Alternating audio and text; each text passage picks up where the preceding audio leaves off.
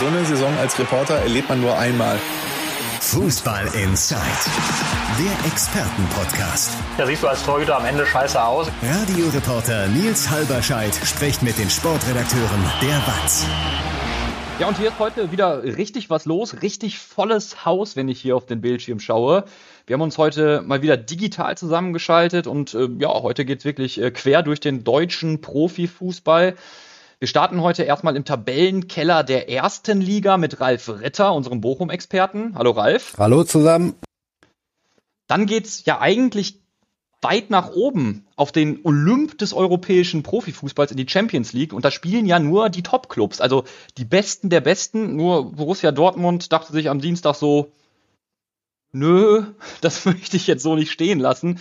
Sebastian Westling, du darfst heute mit uns und darfst in Anführungszeichen diese äh, fiese Pleite nochmal aufleben lassen. Hi, grüß dich. Hallo. Und dann geht es ganz weit nach unten tatsächlich an die Grenze zum Amateurfußball und Dirk, du lachst schon in den Tabellenkeller der dritten Liga. Dort hofft der, MS, äh, hofft der MSV Duisburg ja auf sowas wie einen Turnaround mit einem neuen Trainer. Und äh, zusammen mit Dirk Retzlaff wollen wir heute erörtern, ob es da unten halt wirklich Zappenduster heißt oder ob es sowas wie ja, ein Licht am Ende des Tunnels gibt. Hallo Dirk. Ja, hi. Hallo zusammen. Und äh, ich persönlich kann gerade mal eine Botschaft äh, loslassen. Ich bin froh, dass ich euch wieder zumindest in digitaler Form sehe, digitale Ruhrpottluftschnupper. Ich bin ja gerade beruflich in Halle an der Saale. Gut, fußballerisch gibt's hier in der Ecke natürlich auch was zu erleben. Äh, HFC, FC Magdeburg, äh, Magdeburg, RB Leipzig um die Ecke. Die mussten ja jetzt auch erfahren, dass so ein Paris auch ohne Neymar noch zwei, drei gute Knipser hat. Dieser Lionel Messi, der ist ja da unterwegs. Und äh, das ist alles schön und gut hier und macht auch Spaß, äh, mit den Leuten hier zu diskutieren über Fußball, aber nichts kommt an den Pott ran. Und äh, bevor wir in den Talk gehen, äh, darf sich noch unser Schalke-Experte Andi Ernst zu Wort melden. Denn wir schauen in diesem Podcast natürlich in alle Richtungen, in alle Ligen, auf alle Clubs im Ruhrgebiet. Und Andi musste ja lange genug von der sportlichen Talfahrt der Knappen berichten. Heute hat er uns eine Sprachnachricht in die Runde geschickt und im Moment merkt er nicht nur im Stadion auf Schalke, sondern überall in Gelsenkirchen eine Euphorie, die er so schon länger nicht mehr erlebt hat. Ja, Nils, erstmal bin ich froh, wieder im Kreis von Fußball in Zeit zu sein. Äh, leider nicht live, äh, aber wenn ich ganz ehrlich bin, bin ich auch mal ganz froh, dass der Kollege, der Borussia Dortmund betreut, auch mal 30 Minuten eine 0 zu 4 Niederlage zu erklären hat. Äh, das habe ich in den vergangenen anderthalb Jahren zur Genüge getan. Über 30 Minuten äh, versucht, 0 zu 4 Niederlagen zu analysieren. Auf Schalke gab es sogar einige, die noch höher waren. Dementsprechend äh, freue ich mich auch mal äh, über ein wenig Euphorie berichten zu dürfen, wobei ein wenig fast sogar noch ein bisschen untertrieben ist. Ähm, denn du hast schon recht, ähm, wenn man so in der Stadt unterwegs ist, und ich habe mit Fans gesprochen, mit Verantwortlichen gesprochen und auch zum Beispiel mit den Kollegen der Watz Gelsenkirchen, die auch in der Stadt sitzen. Unsere Redaktion ist da ja mitten in der City und die dann auch auf der Straße mit den Leuten sprechen. Und es ist ja so früher, wer Schalke-Fan ist, der kam schon irgendwie immer ins Stadion. Da war mal der, der die Dauerkarte nicht genutzt hat. Oder man kam schon immer irgendwie an ein Ticket.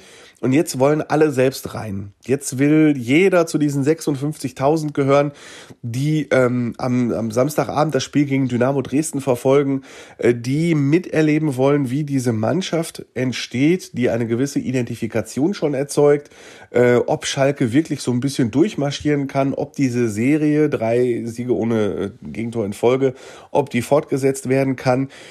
Und wir werden dann vielleicht am Ende der Saison darüber reden, dass dieses 1 zu 0 in Hannover am vergangenen Freitag, dieser Sieg durch ein Tor in der 96. Minute vor 9000 mitgereisten Schalke-Anhängern, äh, übrigens keine andere Mannschaft im deutschen Profifußball hatte mehr Gästefans, ne? also Schalke fehlt der ersten Liga schon extrem, ähm, dass dieser Sieg so der Knackpunkt war. Ne, also wenn du im Fall Fußball in Zeit am, äh, bei unserer Abschlusssaisonfolge fragst, was war so der entscheidende Punkt, die Wende in dieser Saison, dann wird's, denke ich mal, in allen Analysen dieses 1 zu 0 in Hannover sein. Schalke war zum ersten Mal so richtig dominant, die Fans waren wieder mit dabei, auswärts und danach ging's auch zu Hause wieder rund. Äh, also das kann schon sein. Aber ich warne davor, zu viel Euphorie ist halt auch nicht angebracht. Man darf nicht eine Mannschaft und einen Trainer und einen Kaderplaner, den auch ich nach der 1 zu 4 Niederlage in Regensburg, das ist keine zwei Monate her, zu Recht kritisiert habe. Das Spiel war schlecht, der Start war schlecht. Ähm, die Aufstellungen waren diskussionswürdig, kann man jetzt nicht zwei Monate später schon so in den Himmel heben, äh, dass man, dass es da keine Grenzen mehr gibt. Ähm, es gibt noch so ein paar Stolpersteine, die finde ich jetzt nicht unüberwindbar. Ne? Nach wie vor gilt, äh, die Mannschaft ist in der Breite nicht gut genug. Äh, Schalke darf nicht mehr als zwei, drei Stammspieler gleichzeitig verletzt haben, sonst könnte das relativ schnell einstürzen. Und äh, zweitens ist Schalke, obwohl Simon Terodde jetzt nicht getroffen hat, immer noch ein bisschen zu abhängig von Simon Terodde. Ähm, das, ist das, das ist der zweite Punkt.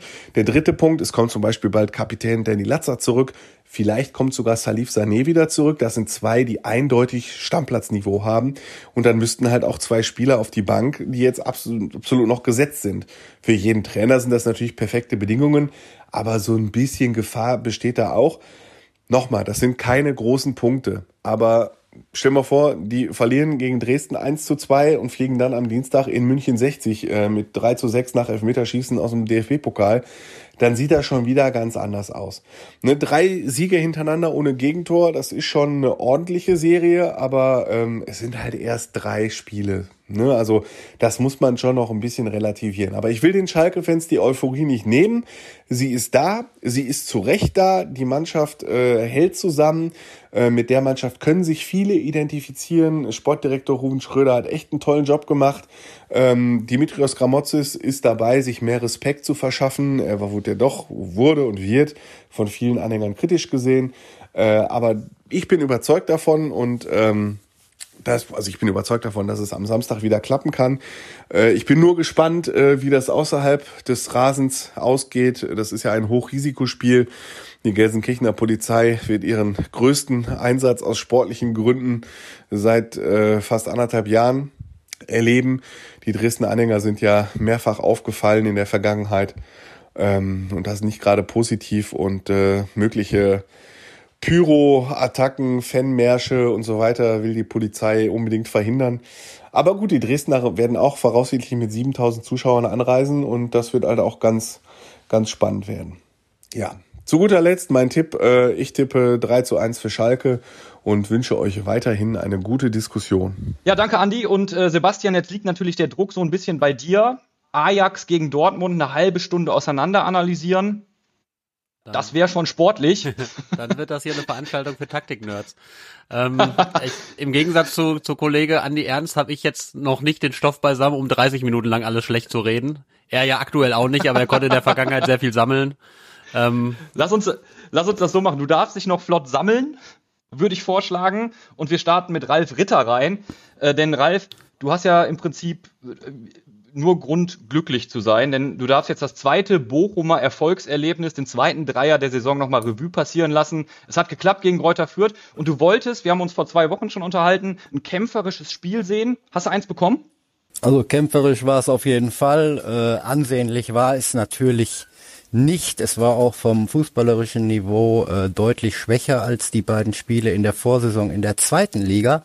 Aber darum ging es nicht, für beide Teams nicht. Es ging in diesem Fall wirklich nur um diese drei Punkte. Und ja, am Ende hat's geklappt. In der letzten halben Stunde ist Bochum auch offensiv stärker geworden. Defensiv waren sie kompakt, das hat geklappt. Äh, offensiv war dann in der letzten halben Stunde ein bisschen mehr Feuer drin. Vielleicht auch bedingt durch die Wechsel. Takuma Asano kam rein und äh, Danny Blum, die haben dafür frischen Wind gesorgt. Und unterm Strich würde ich sagen, war es am Ende dann auch ein verdienter Sieg aufgrund der klareren Chancen. So viel hat Fürth aber auch nicht aufs, äh, aufs Parkett bekommen, hatte ich das Gefühl. Ne? Nee, also, da war eine Viertelstunde nach der Pause mal so ein bisschen in der einen oder anderen Situation ein bisschen Glück gehabt, die Bochumer, aber dann hatten sie es eigentlich wieder im Griff, also defensiv. Ne? Fußballerisch, offensiv, müssen wir nicht drüber reden, äh, kann sich der VfL Bochum steigern und sollte er sich auch steigern, jetzt gerade gegen Eintracht Frankfurt. Endlich mal wieder ein Heimspiel, sagt der VfL, ist ja lange her, nach zwei Auswärtsspielen und Länderspielpause. Ja. Und ja, fast 20.000 werden da sein, vielleicht auch 20.000. Ein paar Karten gab's, stand jetzt noch. Äh, ich denke, auch Sonntagabends 19.30 wird die Hütte da wieder brennen. Jetzt ist natürlich immer die Frage, wie repräsentativ ist das? Ein Sieg gegen eine Mannschaft, die natürlich mit unten drin steckt. Der ist jetzt für das Spiel gegen Frankfurt überhaupt nicht repräsentativ. Wie gesagt, das war eines dieser Schlüsselspiele in dieser Saison, dass der VfL Bochum dann irgendwo auch gewinnen muss, um die Klasse zu halten. schwer genug. Der Druck war groß. Der Druck ist jetzt am Sonntag wieder etwas kleiner. Das könnte vielleicht dafür sorgen, dass es dann auch spielerisch vielleicht etwas leichter fällt, da ein paar mehr Akzente zu setzen nach vorne. Bin mir eigentlich relativ optimistisch. Wie es dann ausgeht. Die Frage, ist natürlich die Frage, wie setzt du die Akzente? Ich fand das ganz äh, unterhaltsam. Sebastian Poltner meinte ja nach dem Spiel, äh, vielleicht müssen wir so ein bisschen mehr Varianten einstudieren. Ja, also sozusagen mit Standards aus dem Keller ballern. Äh, was sagst du, ist das der Schlüssel? Ja, müssen wir einfach, muss, muss das einfach über ruhende Bälle dann laufen am Ende des Tages?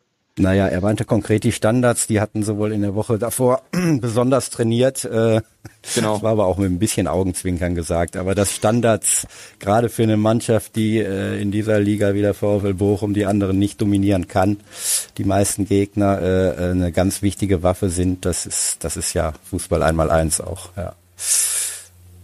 Jetzt hat es zum ersten Mal also, geklappt. Äh, wir werden sehen, ob es äh, häufiger klappt. Also ab jetzt taktisch fallen vor der 16er Kante einstudieren. Ja, wenn es so einfach wäre, ne? Ja. Nein, ich denke schon, Aber dass der, der VfL jetzt gegen Frankfurt äh, mehr die Offensive suchen wird als zuletzt in Fürth. Auch angepeitscht von den Zuschauern, die bisher wirklich äh, großartig waren zu Hause. Und schauen wir mal, sie dürfen natürlich die Defensive überhaupt nicht vernachlässigen mit Kostic, mit äh, Boré vielleicht, der ja. bisher vielleicht noch nicht ganz so stark war, aber durchaus Potenzial hat, äh, wie ich gelesen habe, kommt da schon einiges wieder äh, auf die Defensive zu, die ja auch immer noch nicht in Bestbesetzung antreten kann. Ja. Auf dem Papier oder wenn man sich die beiden Namen erstmal hinlegt und sagt Eintracht Frankfurt gegen Bochum, dann äh, denkt man erstmal, oh, da müssen ja irgendwie Welten zwischenliegen. Aber auf dem Papier ist es ja letztendlich so, es geht gegen den Tabellennachbarn. Ne? Das heißt, eigentlich eine gute Ausgangslage, um eine Serie zu starten. Ich meine, das wünschen sich ja jetzt alle Bochumer. Ne? Also der erste Schritt raus aus dem Keller ist getan, das ist ein gutes Gefühl. Der zweite Schritt ist eine Serie. Wie schätzte Frankfurt als Gegner ein? Ja, Frankfurt hat bisher noch Probleme, das ist ganz klar. Die haben äh, viele Unentschieden, ne? die haben fünfmal Unentschieden gespielt, äh, haben sich noch nicht so als neue Einheit gefunden, hatten mit äh, Silva einen ganz, ganz herben Verlust in der Offensive. Ich glaube, 28 Tore hat er gemacht letzte Saison. Äh, frag mich nicht, noch etliche Vorlagen, acht, wenn ich das richtig im Kopf habe. Äh, ein großer Verlust. Sie haben einige neue Stürmer geholt, die bisher eben noch nicht äh, eingeschlagen sind. Der Trainer ist neu, der Vorstand ist, der Sportvorstand ist neu. Äh, offenbar greift da das eine Rad noch nicht ins, ins andere. Hat ein bisschen äh, interne Querelen vielleicht auch. Kostic wollte weg, der Armin Younes wollte weg, beide sind noch da. Kostic wirbelt mittlerweile wieder, Younes nicht. All das diese Gemengelage kann ich aus der Distanz natürlich auch nicht eins zu eins einschätzen, aber scheint dazu geführt zu haben, dass äh, an Konstanz jedenfalls noch nicht zu denken ist. Dann haben sie aber ein Ausrufezeichen gesetzt mit einem überragenden Torwart Kevin Trapp mit ein bisschen Glück in Bayern gewonnen immerhin. Dann kam ja. dieser Dämpfer gegen Hertha und alles war wieder in Schutt und Asche, wenn man das so liest. Und der Oliver Glasner ist ja auf der Pressekonferenz da auch richtig abgegangen. Ja. Jetzt spielen sie ja gleich. Warten wir mal ab, was sie gegen Piräus machen in der Europa League. Haben ja gleich ein Heimspiel. Und dann ist man wieder vielleicht einen Schritt schlauer und ja. Ja, wir zeichnen ja Donnerstagabend auf. Das heißt, wir können leider noch nicht die Glaskugel bemühen. Wir wissen noch nicht, wie das Ganze ausgeht.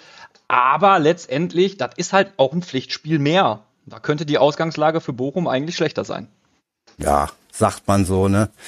Ich weiß, ich habe auch Fußball gespielt, so. wenn auch auf äh, deutlich niedrigerem Niveau, Kreisliga B, mehr habe ich nicht geschafft, gebe ich ja. ja. ehrlich zu. Aber trotzdem ist die Grundeinstellung doch eigentlich die gleiche. Also ich äh, spiele lieber, als dass ich trainiere und drei Tage nach dem Spiel wir wissen das Ergebnis ja jetzt nicht. Äh, wenn sie gewonnen ja. haben, kann das ja auch beflügeln. Also da sehe ich jetzt keinen Vorteil und keinen Nachteil. Das ist ein neues Spiel und da schauen wir mal. Ja. Und dann, äh, auch das zum Vorteil der Bochumer, du hast es gerade schon angesprochen, mit 20.000 Mann und Frau im Stadion. Davon sind ja allein 15.000, mehr als 15.000 Leute Dauerkarteninhaber, habe ich das richtig gelesen. Das ist ja der absolute Wahnsinn. Könnte richtig laut werden. Oder wird richtig laut, hoffe ich ja mal. 15.500 Dauerkarteninhaber, ja, ja. Ist für den wow. VfL Bochum absoluter Rekord und das wird auf jeden Fall laut. Es war mit 15.000 schon laut. Es war auch vorher mit, mit 11.000, 12.000 schon laut ähm, gegen Mainz. Und gegen Stuttgart, ne, Stuttgart war der letzte, gegen Hertha meinte ich, ne, trotz Niederlage. Ja, der Sieg in Fürth, das muss man schon klar sagen, war schon sehr, sehr wichtig, sonst wäre die Stimmung, die jetzt wieder oben auf ist, gefühlt äh, sicherlich eine andere. Geht halt schnell. Ja. ist ein, ist ein Angelpunkt, ne? so wie 96, wie Andi es gerade gesagt hat, für Schalke wahrscheinlich ein, ein monumentaler Moment in der Saison sein wird, äh, war dieser Keller-Duellsieg mega wichtig. Gut, du gehst jetzt gegen Frankfurt ran, hast allerdings auch mit fünf Ausfällen zu kämpfen. Ja, der, den einen kann man jetzt alle äh, paar Wochen oder, oder jede Woche erwähnen, der, der Schmerz, der Simon Zoller, der hat einen Kreuzbandriss, der wird äh, wahrscheinlich in dieser Saison nicht mehr zur Höchstform auflaufen für den VfL, wenn er überhaupt mhm. noch mal ran darf. Aber das ist ja müßig, das jetzt jede Woche zu erwähnen. Natürlich schmerzt er. Natürlich ja. schmerzt auch der Ausfall von Maxim Leitsch, der noch bis auf das erste Spiel noch gar keine Spiel, äh, Partie gemacht hat. Ja, müssen halt andere in die Bresche springen. Das ist dann so Insgesamt hat äh, Trainer Reis jetzt äh, mehr Auswahl als, als in den letzten Wochen. Ein paar sind zurück. Danny Blum ist äh, vielleicht noch nicht bei 100 Prozent, aber schon deutlich fitter als bisher und das könnte auch ein Unterschiedsspieler sein, wenn er richtig drauf ist. Der hat auch eine linke Klebe, der kann auch mal ein Tor schießen. Das ist ja eins der großen Probleme des VfL bisher. Äh, Takuma Asano wird, wirkt immer frischer, auch im Training könnte ich mir vorstellen, dass er in die Startelf reinkommt. Äh, da sind schon mal zwei offensive Varianten mehr, die zuletzt angeschlagen oder noch nicht bei 100 Prozent waren. Sodass, ähm, ja, die personelle Situation ist nicht top, aber jetzt auch nicht ganz schlecht. Damit muss man als Profiverein dann irgendwo auch leben. Ja. Personelle Situation, das ist ein Problem, das es beim BVB eigentlich so gar nicht gibt. Und trotzdem, Sebastian, ich hoffe, du hast dich jetzt gesammelt. Ich äh, lese es nochmal vor. 0 zu 4. Die höchste Niederlage der Vereinsgeschichte in der Champions League gegen Ajax Amsterdam. Die Borussen wurden so richtig lang gemacht. Ähm, ist das etwas, Sebastian, was du auch persönlich verdauen musstest, diese, diese höchste Pleite der Champions League, äh, äh, der, der Vereinsgeschichte in der Champions League? Es ging ja allein schon mega bitter mit einem Eigentor los. Ne? Naja, ich stand ja nicht auf dem Platz, von daher hatte ich recht wenig zu verdauen. Mein Job ist drüber zu schreiben und äh, da, da, da, das funktioniert unabhängig davon, ob sie gewinnen, unentschieden spielen oder verlieren. Also da muss ich vielleicht auch Eine mal. Eine gesunde Distanz also. Muss ich mal mit dem Vorurteil aufräumen, dass alle Journalisten, die einen Verein begleiten, auch immer automatisch Fans des Vereins sind. Das ist, ist kein Automatismus und von daher habe ich das gut verdaut. Ich muss aber einmal eine kritische Rückfrage stellen, weil mein, mein Sarkasmusdetektor gerade widersprüchliche Signale bei dir empfangen hat. Du sagst, Was? die Personalsituation ist in Dortmund kein Thema. Da muss ich, falls du das ernst gemeint haben solltest, doch energisch widersprechen. So, bitte, dann widersprich. Ja, auch Dortmund hat, hat äh, schleppt, äh, das ist jetzt, das gehört zu dem Spiel, vielleicht auch in, in Thematiken dazu. Äh, Matthias Sammer hat das sehr engagiert äh, als, als Experte darauf verwiesen, dass, dass Dortmund tatsächlich äh, massive Personalprobleme hat und das stimmt auch. Also es, zum Beispiel Giovanni Reina fehlt jetzt schon sehr lange verletzt, Mahmoud Dahoud fehlt verletzt. Ähm, wer fehlt noch? Dann Axel Sagadou war ewig verletzt, war jetzt mal wieder im Kader und viele andere. Und dann gibt es sehr, sehr viele, die irgendwie aus langen Verletzungspausen zurückkommen und sich mehr schlecht als recht über den Platz schleppen. Also Mats Hummels beispielsweise, der, der hat jetzt Ewigkeiten mit seinem Knieproblem zu kämpfen. Emre Can ist noch nicht wieder voll fit. Und das, also das zieht sich schon, schon durch, dass es recht, recht große Verletzungsproblematik gibt und recht kleinen Kreis, der eigentlich permanent dabei ist. Also, da ist, geht ist das eine legitime Ausrede für die Nummer in Amsterdam? Also das reicht nicht, äh, reicht mir nicht, um das zu erklären. Also Matthias Sammer hat das ja tatsächlich fast als einzige Erklärung herangezogen. Der ist natürlich auch, sag mal, ein bisschen befangen in einer etwas schwierigen Doppelrolle als BVB-Berater und TV-Experte. Ähm, man kann, ich glaube, in, in Teilen ist das, kann man das natürlich immer heranführen. Dazu muss ich sagen, da kenne ich die Fitnesswerte der Spieler auch zu wenig. Das ist ja von außen tatsächlich immer für uns sehr schwer zu beurteilen. Die haben, da haben die Clubs ganz andere Einblicke. Wie, wie sind die drauf? Aber das reicht mir alleine nicht, um dieses Spiel zu erklären. Die waren ja nicht nur körperlich überlegen, die waren fußballerisch, also Ajax war auch fußballerisch überlegen. Ajax war taktisch um Längen voraus. Also das, das, habe ich auf dem hm. Niveau eigentlich selten gesehen, ob von Dortmund oder von einer anderen Mannschaft, dass eine der anderen wirklich, wirklich mannschaftstaktisch so überlegen war. Also die Dortmunder wussten im Mittelfeld ja gar nicht, wo sie hinlaufen sollten. Also mir taten, mir taten Jude Bellingham und Julian Brandt fast schon leid als Achter. Die hatten irgendwie ständig so viel Gegenspieler und so viel Raum zu besetzen, weil die vor ihnen nicht richtig mitverteidigt haben, weil es keine vernünftigen Übergaben gab, offenbar keine Absprachen, weil, weil Ajax das Spiel ständig breit machen konnte und Dortmund irgendwie auf dem Flügel nicht dahinter dagegen halten konnte. Und auch, auch die Außenverteidiger konnten einem fast leid tun, weil die von den Vorderleuten keine Unterstützung bekamen. Also das war, das kann man wirklich bei aller Liebe nicht nur mit körperlichen oder, oder gesundheitlichen Problemen erklären, sondern da lag schon sehr, sehr vieles im Argen. Äh, lass uns das nochmal aus deiner Sicht so ein bisschen Revue passieren lassen.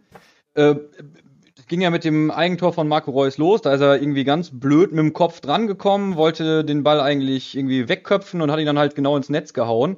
Ist das, äh, war das verdient schon zu dem Moment oder war das dann so ein Wendepunkt in der Partie, wo du gesagt hast, oh, jetzt geht's abwärts? Ja, also ich tue mich jetzt schwer nach elf Minuten von Verdienst zu sprechen, aber es gab vorher hm. tatsächlich auch schon ein, zwei Szenen, wo, wo die Dortmunder ganz schön luftig verteidigt haben und wo, also es gab, gab nicht lange vorher eine Szene, da grätscht Mats Hummels so eben noch dazwischen.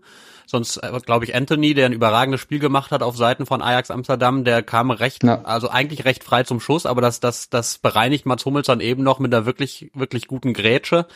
Aber auch da hatte sich Amsterdam schon sehr leicht durchkombiniert. Dann gab es kurz danach noch eine Szene, wo auf links, ich weiß jetzt nicht mehr, wer es war, aber einer, einer der, der Ajax-Spieler dann auf links relativ unbedrängt durch Akanji und Bellingham irgendwie durchdribbeln kann und auch zum Abschluss kommt. Also es gab schon so zwei, drei Szenen, wo sich das andeutete, dass das äh, eine Herausforderung werden würde für Dortmund. Also das Tor fiel auf kein, obwohl es früh fiel, fiel auf keinen Fall aus heiterem Himmel. Also das, ja. sondern da waren schon vorher ein paar gefährliche Szenen bei gewesen und ja, dann fiel dieser Ball halt rein und das Unheil nahm so seinen Lauf. Ja, und dann nach dem 0 zu 2 hat man ja Mats Hummels schon angesehen, er war so, Leute, wir müssen jetzt mal wieder Ruhe reinbringen, hat alles nicht funktioniert. Ajax war da einfach dominant. Ajax war dominant und die Dortmunder, also durch die Bank weg enttäuschend. Also da muss man auch Mats Hummels ganz klar mit reinnehmen. Ähm, der da vielleicht versucht hat, die anderen ein bisschen anzustacheln, aber der auch ein, wie ich finde, wirklich für seine Verhältnisse richtig, richtig erschreckend schwaches Spiel gemacht hat. Also wirklich echt Probleme gehabt. Also man merkt, glaube ich, bei ihm, das ist so etwas, das zieht sich, zieht sich eigentlich schon durch viele Jahre, äh, wenn er körperlich angeschlagen ist, wie er es momentan definitiv ist. Also diese, diese Kniegeschichte, die bremst ihn schon. Das, das kann man, glaube okay. ich, nicht anders sagen. Und er ist ja ein Spieler, der, der, der ein sehr riskantes Abwehrspiel pflegt. Der rückt sehr oft raus, versucht Bälle abzufangen, bevor der Stürmer drankommt, versucht vorm Stürmer an den Ball zu kommen, rückt aus der Kette raus. Und für, dafür muss das Timing halt absolut stimmen. Und jetzt, wenn, wenn du, wenn er so ein bisschen angeschlagen ist, dann merkst du, dann kommt er öfter mal einen halben Schritt zu spät. Und das ist dann fatal, weil du dadurch dann riesige, riesige Lücken in der, in der Abwehr hast. Und das war so ein, dieses Spiel war ein Paradebeispiel dafür, ähm, was dann passieren kann und wie dann eine gegnerische Mannschaft das ausnutzen kann, weil das immer wieder dazu geführt hat, dass Unruhe hinten drin war. Also Mats Hummels ist da, hm. muss man sagen, absolut mit den Mannschaftskameraden mit, mit untergegangen, kann man so sagen. Ähm, fast, also ich würde da fast niemand positiv herausheben können. Einzig Gregor Kobel, der hat bei mir mit Abstand die beste Note bekommen.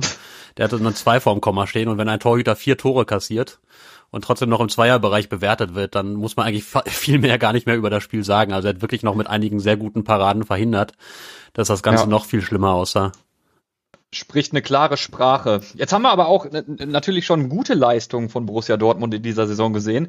Und äh, dem Verein wird ja nicht erst seit Dienstag nachgesagt, dass die Jungs auf dem Platz äh, ja Probleme damit haben, äh, konstant hohe Leistungen äh, abrufen zu können. Ist das für dich ein weiterer Beleg für diese These gewesen?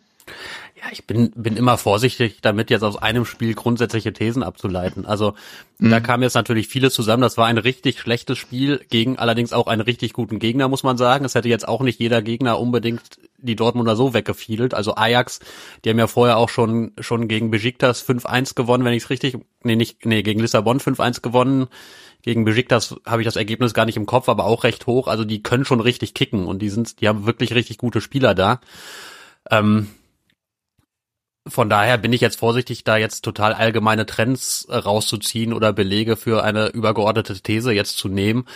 Ähm, es kam viel zusammen in diesem Spiel, was danach jetzt wieder hochkochte, wovon sich diese Mannschaft seit Jahren nicht freimachen kann, ist dieser Vorwurf, wenn es halt nicht gut läuft, dann fehlen vielleicht die Spieler, die vorangehen und dann gibt es so viele Spieler, die zu schnell den Kopf hängen lassen. Also es hat ja auch auch Marco Rose nach dem Spiel so gesagt. Äh, ja. da, da wurde, ich weiß gar nicht, wer es irgendeiner der Experten brachte als als Beispiel Joshua Kimmich, ein Spieler, der da vielleicht anders mit umgehen würde. Und da hat Marco Rose auch gesagt, ja, der Unterschied ist dann vielleicht, Joshua Kimmich winkt zwar auch ab, aber der wird dann richtig sauer und tut alles, um das irgendwie noch zu drehen. Und das hat uns so ein bisschen, also uns, sagte er, also, also hat Borussia Dortmund so ein bisschen gefehlt an so einem Tag, dass, dass äh, die Körpersprache nach dem 0-2 schon war, als legen sie 0-4 oder 0-5 hinten. Und ich bin jetzt, weiß ja. Gott, keiner, der immer alles an Körpersprache festmacht. Das ist mir dann auch oft zu billig, weil das immer nur so eine Erklärung ist, Körpersprache und Mentalität, die wird dann immer dann herangezogen, wenn man keine anderen Erklärungen hat. Das war, weiß Gott, nicht die einzige, aber das ist natürlich etwas, was diese Mannschaft schon länger begleitet und was sie in dem Spiel zumindest nicht hat ausräumen können. Wenn wir, wenn, du hast ja schon recht, man muss das differenziert betrachten und diesen Totalausfall letztendlich ja auch im Kosmos äh, Champions League Saison stellen, in den Kosmos äh, Champions League Saison stellen. Unterm Strich hast du zwei Siege und letztendlich ja diese eine Niederlage. Du bist immer noch Gruppenzweiter in äh, Gruppe C. Was, was, was, was, was, was nehmen wir mit? Wie hoch stellen wir diese Niederlage? Ja, also du, du, du siehst natürlich nicht nur in dem Spiel, also die, die anderen beiden Siege, die war, das waren jetzt keine rauschhaften Siege, also weder, mhm. weder gegen Besiktas noch, noch gegen Sporting. Ähm, wir nehmen mit, und das ist, das hat sich ja auch schon in anderen Spielen gezeigt, dass es halt schon noch ein langer Weg ist, dahin zu kommen, wo Marco Rose mit der Mannschaft hin will. Das ist jetzt auch nicht zwingend überraschend, ähm, wenn man sieht, dass der Trainer noch nicht wahnsinnig lange im Amt ist, dass die Vorbereitung mhm. echt zerstückelt war, die ganzen EM-Fahrer, die nicht dabei waren, die Verletzungsproblematik, das alles, diese ganzen mildernden Umstände habe ich ja schon angesprochen. Also es ist nicht überraschend, dass noch nicht alles so läuft. Ähm, Ajax auf der anderen Seite war jetzt ein gutes Beispiel dafür, wie dieser Fußball aussehen kann, den man in Dortmund eigentlich anstrebt. Ähm, bis dahin ist es noch ein gutes Stück. Das, das hat man wieder einmal gesehen und das, das sollte so nicht überraschen, dass das jetzt so eklatant äh, ausfiel, dieses Kräftemessen und dass Dortmund da so unterlegen war. Das, das ist natürlich dann schon aus Dortmunder Sicht erschreckend. Das sollte so nicht passieren, egal wie lange der Trainer dabei ist, egal welche Probleme man vorher hatte. Das darf natürlich so deutlich nicht ausfallen. Aber es stellt jetzt nicht alles auf den, auf den Kopf, finde ich. Also es, es gab davor mhm. jetzt auch durchaus schon, schon ziemlich gute Spiele unter Marco Rose, auch wo, wo die Leistung gegen den Ball auch sehr gut war. Ähm, es ist noch viel zu tun, das, wie gesagt, das wusste man vorher, das weiß man danach erst recht. Und jetzt muss man halt gucken, wie, wie die Reaktion ausfällt. Jetzt geht es am Wochenende gegen Bielefeld, das ist jetzt nicht der ganz hohe Gradmesser vielleicht, da muss man natürlich jetzt erfolgreich spielen und muss zeigen, dass man dass man daraus gelernt hat, falls man das in so einem Spiel überhaupt zeigen kann. Dann geht's ja in zwei Wochen schon wieder gegen Ajax und da werde ich, bin ich dann sehr ja. gespannt zu sehen, wie dann die Mannschaft dort auftritt. Also das wird dann wirklich sehr, das wird dann tatsächlich so ein interessanter Gradmesser zu sehen. Was hat man gelernt daraus? Ja. Wie tritt man auf? Ähm, was macht man anders? Da fällt Bielefeld ja fast schon in die Kategorie, ein bisschen überspitzt formuliert, dankbarer Gegner, um sich wieder aufzuraffen, oder? Jein. Also einerseits ja, aber andererseits sind ja immer genau das die Spiele, wo du dich dann als so eine Mannschaft wie Borussia Dortmund auch verdammt schwer tun kannst, wenn du weißt, wir müssen jetzt unbedingt gewinnen und also alles andere als ein deutlicher Sieg ist eigentlich schon eine Niederlage. Und ähm, da hat sich gerade der BVB in der Vergangenheit ja auch nicht immer leicht getan mit solchen Mannschaften, sondern das ist ja, wenn man auf die Vergangenheit blickt, dass der BVB nie ganz vorne in der Tabelle landete, hatte selten damit zu tun, dass sie die direkten Duelle gegen die anderen Spitzenmannschaften verloren haben, sondern meistens, dass sie dann so bei Gegnern der Kategorie Bielefeld, Augsburg, Mainz und so weiter Punkte haben liegen lassen. Aber natürlich ist gar keine Frage, du musst natürlich jetzt als Borussia Dortmund das Spiel in Bielefeld gewinnen. Also das ist, der hm. Anspruch ist ja klar, aber wie gesagt, dass diese, diese Ausgangslage macht es nicht zwingend immer einfacher. Ich, wir haben ja vorhin jetzt über das Spiel Bochum gegen Fürth gesprochen. Da hat man ja auch gesehen, da waren zwei Mannschaften, die wussten genau, sie müssen dieses Spiel zwingend gewinnen. Und dann sieht das nicht immer unbedingt wahnsinnig schön aus. Ne? Also das, und das ist genauso kann es, kann es dann da jetzt bei anderem Kräfteverhältnis auch laufen. Jetzt hat der Kollege Marian Laskin, der was schon über den Appell von Michael Zorg geschrieben. Er hat eine klare Reaktion gefordert. Und das wird sich ja jetzt nicht auf die Bundesliga beziehen, sondern wahrscheinlich primär, du hast es gerade schon angesprochen, auf das Rückspiel gegen Ajax in knapp zwei Wochen. Ne? Ja, das bezieht sich auf alles. Also du musst natürlich jetzt auch gegen Bielefeld eine Reaktion sehen. Also du wirst auch gegen Bielefeld mhm. nicht so orientierungslos über den Rasen laufen dürfen, wie wie äh, du das gegen Amsterdam getan hast. Ne? Also, also jede Bundesligamannschaft kann vernünftig Fußball spielen und auch die Bielefelder, die haben zwar in dieser Saison noch kein Spiel gewonnen, aber die sind jetzt auch nicht so angenehm zu bespielen. Ähm, mhm. Und von daher musst du auch dort gegen die dich steigern und kannst dich sagen, ja, das nehmen wir jetzt so im Vorbeigehen mit und, und gucken mal in Richtung Amsterdam. Also das kannst du dir absolut nicht erlauben. Ein Totalausfall also. Bleibt es einer? Wir werden sehen. Ajax Amsterdam, Borussia Dortmund.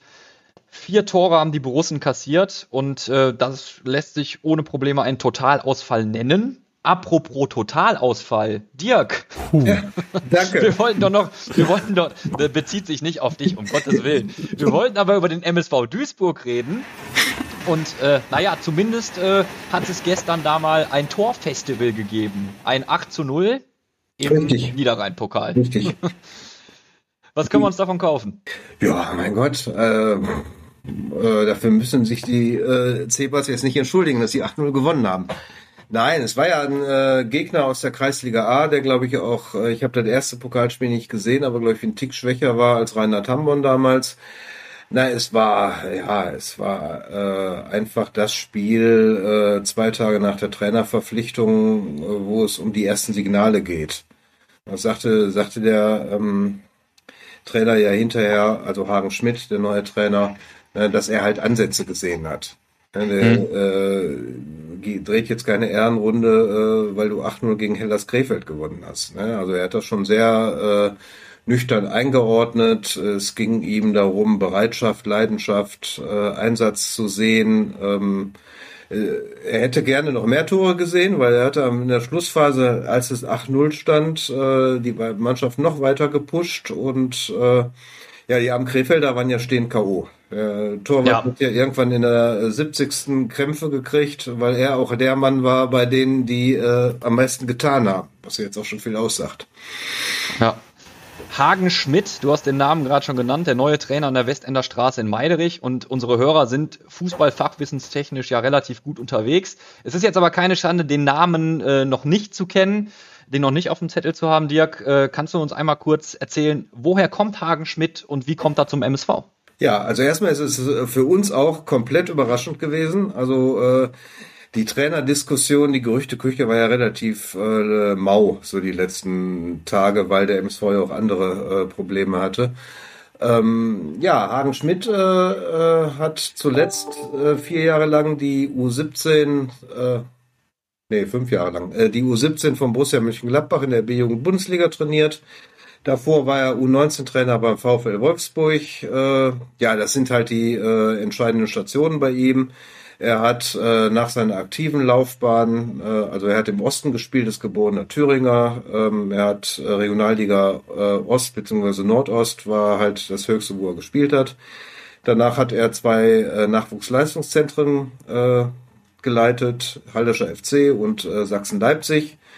Ja, und es ist halt eine sehr spannende Geschichte. Er ist 51 Jahre und mit 51 Jahren den Sprung als Jugendtrainer in den Seniorenprofibereich ist schon, ähm, ja, äh, ist glaube ich einzigartig. Ich kann jetzt äh, mich an keinen vergleichbaren Fall erinnern. Da kann man äh, schon fast nicht mehr von einem jungen Wilden sprechen, aber Richtig. letztendlich ist es so, ne, er ist jetzt, er hat jetzt diesen, diesen Schritt geschafft, etwas später im Leben vielleicht als andere. Ähm, du hast ihm jetzt schon so ein bisschen auf die Finger schauen können, beziehungsweise auf die Taktik schauen können. Was macht er jetzt zum Beispiel anders als äh, Ex-Trainer Pavel Dotschew, der ja gegangen wurde? Ich habe so ein bisschen äh, die, die MSV-Fans in den sozialen Medien verfolgt und die haben zumindest skeptisch auf diese Neuverpflichtung reagiert. Ja, ich meine, man jetzt von außen betrachtet, äh, du steckst tief in der Krise und holst einen Jugendtrainer. So, ne, und den kein Mensch kennt. Also den jetzt äh, nicht despektierlich, aber der halt unbeschriebenes Blatt ist. Ne? Das ist paar Namen man ja doch im Gespräch, Kozinski und so, und äh, da hat vielleicht so mancher äh, Fan gehofft, dass vom Namen her ein Schwergewicht kommt. Ähm, das äh, ja, also was er jetzt, was, was auffällig ist in diesen zweieinhalb Tagen, ist äh, die Ansprache zur Mannschaft ist sehr direkt, äh, intensiver, lauter. Ich glaube, das ist auch ein normaler Vorgang, wenn es einen Trainerwechsel gibt und ein Trainer zu einer Mannschaft kommt, die, die äh, jetzt äh, nicht performt hat. Ähm, Im Training unterbricht, unterbricht er viel, spricht äh, spricht die Spieler direkt an. Also er hat zum Beispiel am Montagabend Entschuldigung, im ersten Training äh, die Nummer unterbrochen und hat die Abwehrspieler gefragt, ob sie denn hier zusehen wollten oder ob sie spielen wollten. Weil wenn sie zusehen wollen, er wird sich dann eine Karte für die Tribüne kaufen, um sich ein Spiel anzugucken. Also das sind schon so solche Geschichten, was jetzt auch nicht ungewöhnlich ist. Ich glaube, das äh, machen viele Trainer. Ich erinnere mich an die erste Einheit von Thorsten Lieberknecht, der dann auch irgendwann mal dazwischen gegangen ist und äh, Gino Lettieri, ähm, das sind halt die normalen äh, Vorgänge. Ne? Also jetzt so ein, so ein Maß zu finden zwischen etwas härterer Hand und natürlich auch die etwas weichere Hand, die ja jetzt dieses angeknackste Selbstvertrauen äh, behutsam wieder aufbauen muss. So, jetzt bin ich ja hier Moderator und muss vielleicht auch gelegentlich mal überspitzte Aussagen einfach in die Runde werfen und gucken, wie ihr darauf reagiert. Und du darfst gerne dazwischen grätschen, Dirk, äh, falls die Aussage in deinen Ohren überspitzt klingt. Ich finde, mit dieser Verpflichtung, mit dieser Verpflichtung bewegt sich der Vorstand auf einem sehr, sehr dünnen Eis. Denn wenn jetzt Hagenschmidt scheitert, dann äh, wird das natürlich nicht nur Sportdirektor Ivo Grilic, sondern auch den MSV-Chefs angekreidet, oder? Ja, wobei, wenn Kauzinski äh, gescheitert wäre, wäre es dasselbe in Grün. Also äh, das ist, äh, das ist auch für Hagen Schmidt nicht einfach. Er muss ja jetzt nicht nur eine Mannschaft äh, auf Kurs bringen, er muss einen ganzen Verein retten. Weil, weil, weil, die, weil die Stimmung so aufgeladen ist. Äh, erstmal die, die Art und Weise, wie die Mannschaft in Zwickau verloren hat. Ein äh, sicher geglaubter Sieg äh, noch aus der Hand gegeben wurde. Dann das Desaster für den MSV-Vorstand äh, im Nachklang der Mitgliederversammlung. Mit allem drum und dran, Presseausschluss und so weiter. Ähm, der Verein hat im Zuge der Mitgliederversammlung großen Schaden genommen. Ingo Walter hat großen Schaden genommen. Die Reaktionen, die wir so, äh, in den letzten Tagen äh, aufgefangen haben. Ganz kurz der, dazu nochmal. Äh, Mitgliederversammlung. Ja, da noch Mitgliederversammlung nochmal für, äh, wir sind ja kein Lexikon, ähm, äh, Mitgliederversammlung, es wurden halt äh, es äh, wurde ein Antrag gestellt von Mitgliedern, äh, dass äh, ab einem bestimmten Tagesordnungspunkt Aussprache, Wahlen etc. die Presse ausgeschlossen wird. Dieser Antrag wurde letzte Woche Dienstag dann mit großer Mehrheit angenommen. Ein Vorgang, den es bei MSV Duisburg noch nie gegeben hatte. Und, und genau. ähm, diese Nummer hat halt äh, bundesweit ein Echo äh, ausgelöst. Ähm, na, heute hat mich noch ein Journalist einer überregionalen Tageszeitung äh, angerufen, weil er dieses Thema äh, auch nochmal aufgreifen möchte. Ähm, was wir hier jetzt in Duisburg mitkriegen, es gibt viele Irritationen, äh, Politik, Wirtschaft, auch äh, aus dem Kreis von MSV-Sponsoren, äh, die zum Teil fassungslos äh, über das Erscheinungsbild des äh, Vereins sind. Ja, und da hängt es jetzt ja äh, an den kommenden Ergebnissen.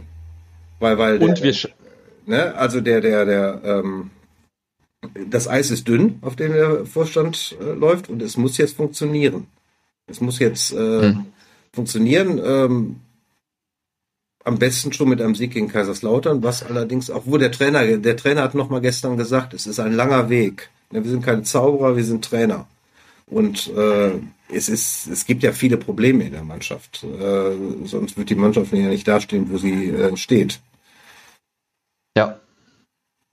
Also, wie schätzt du die Sache gegen Lautern ein? Die sind ja eigentlich ganz gut unterwegs. Ja, die haben jetzt vier Spiele Duisburg. in Folge ohne Gegentor gewonnen. Die sind fünf Spiele ohne Folge, haben sich allerdings zwischendurch im Landespokal äh, äh, blamiert.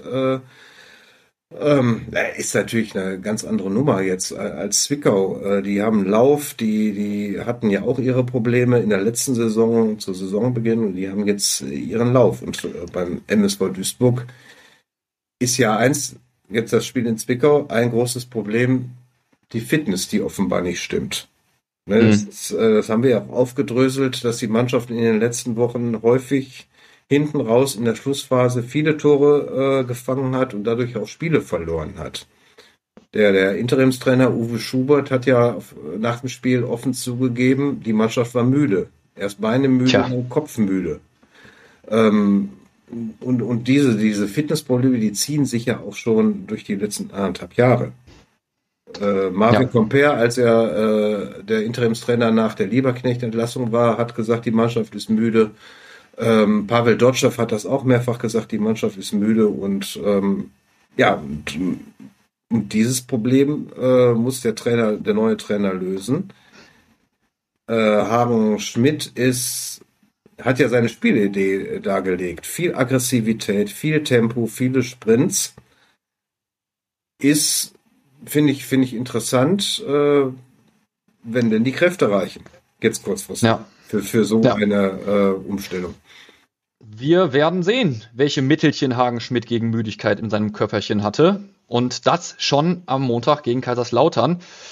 Und dann reden wir mit Sicherheit nochmal, Dirk. Also ich ja. glaube nicht, dass du das letzte Mal in dieser Runde gewesen bist. Mittlerweile Stammgast.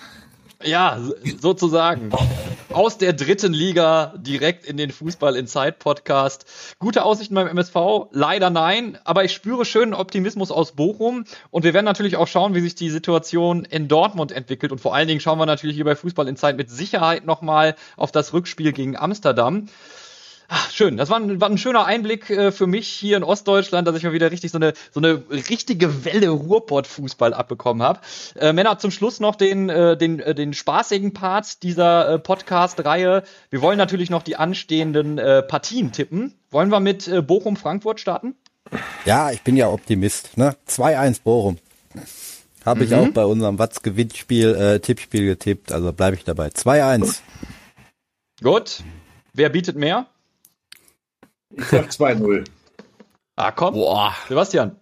Ja, dann gebe ich mal den Realismusbeauftragten. Also ich mit viel mit viel Goodwill gebe ich ein 1-1. Doch nicht ganz Realismus. Okay. Okay, du darfst direkt weiter Realist sein. Äh, das zweite Spiel auf unserem Zettel natürlich Arminia Bielefeld gegen Dortmund.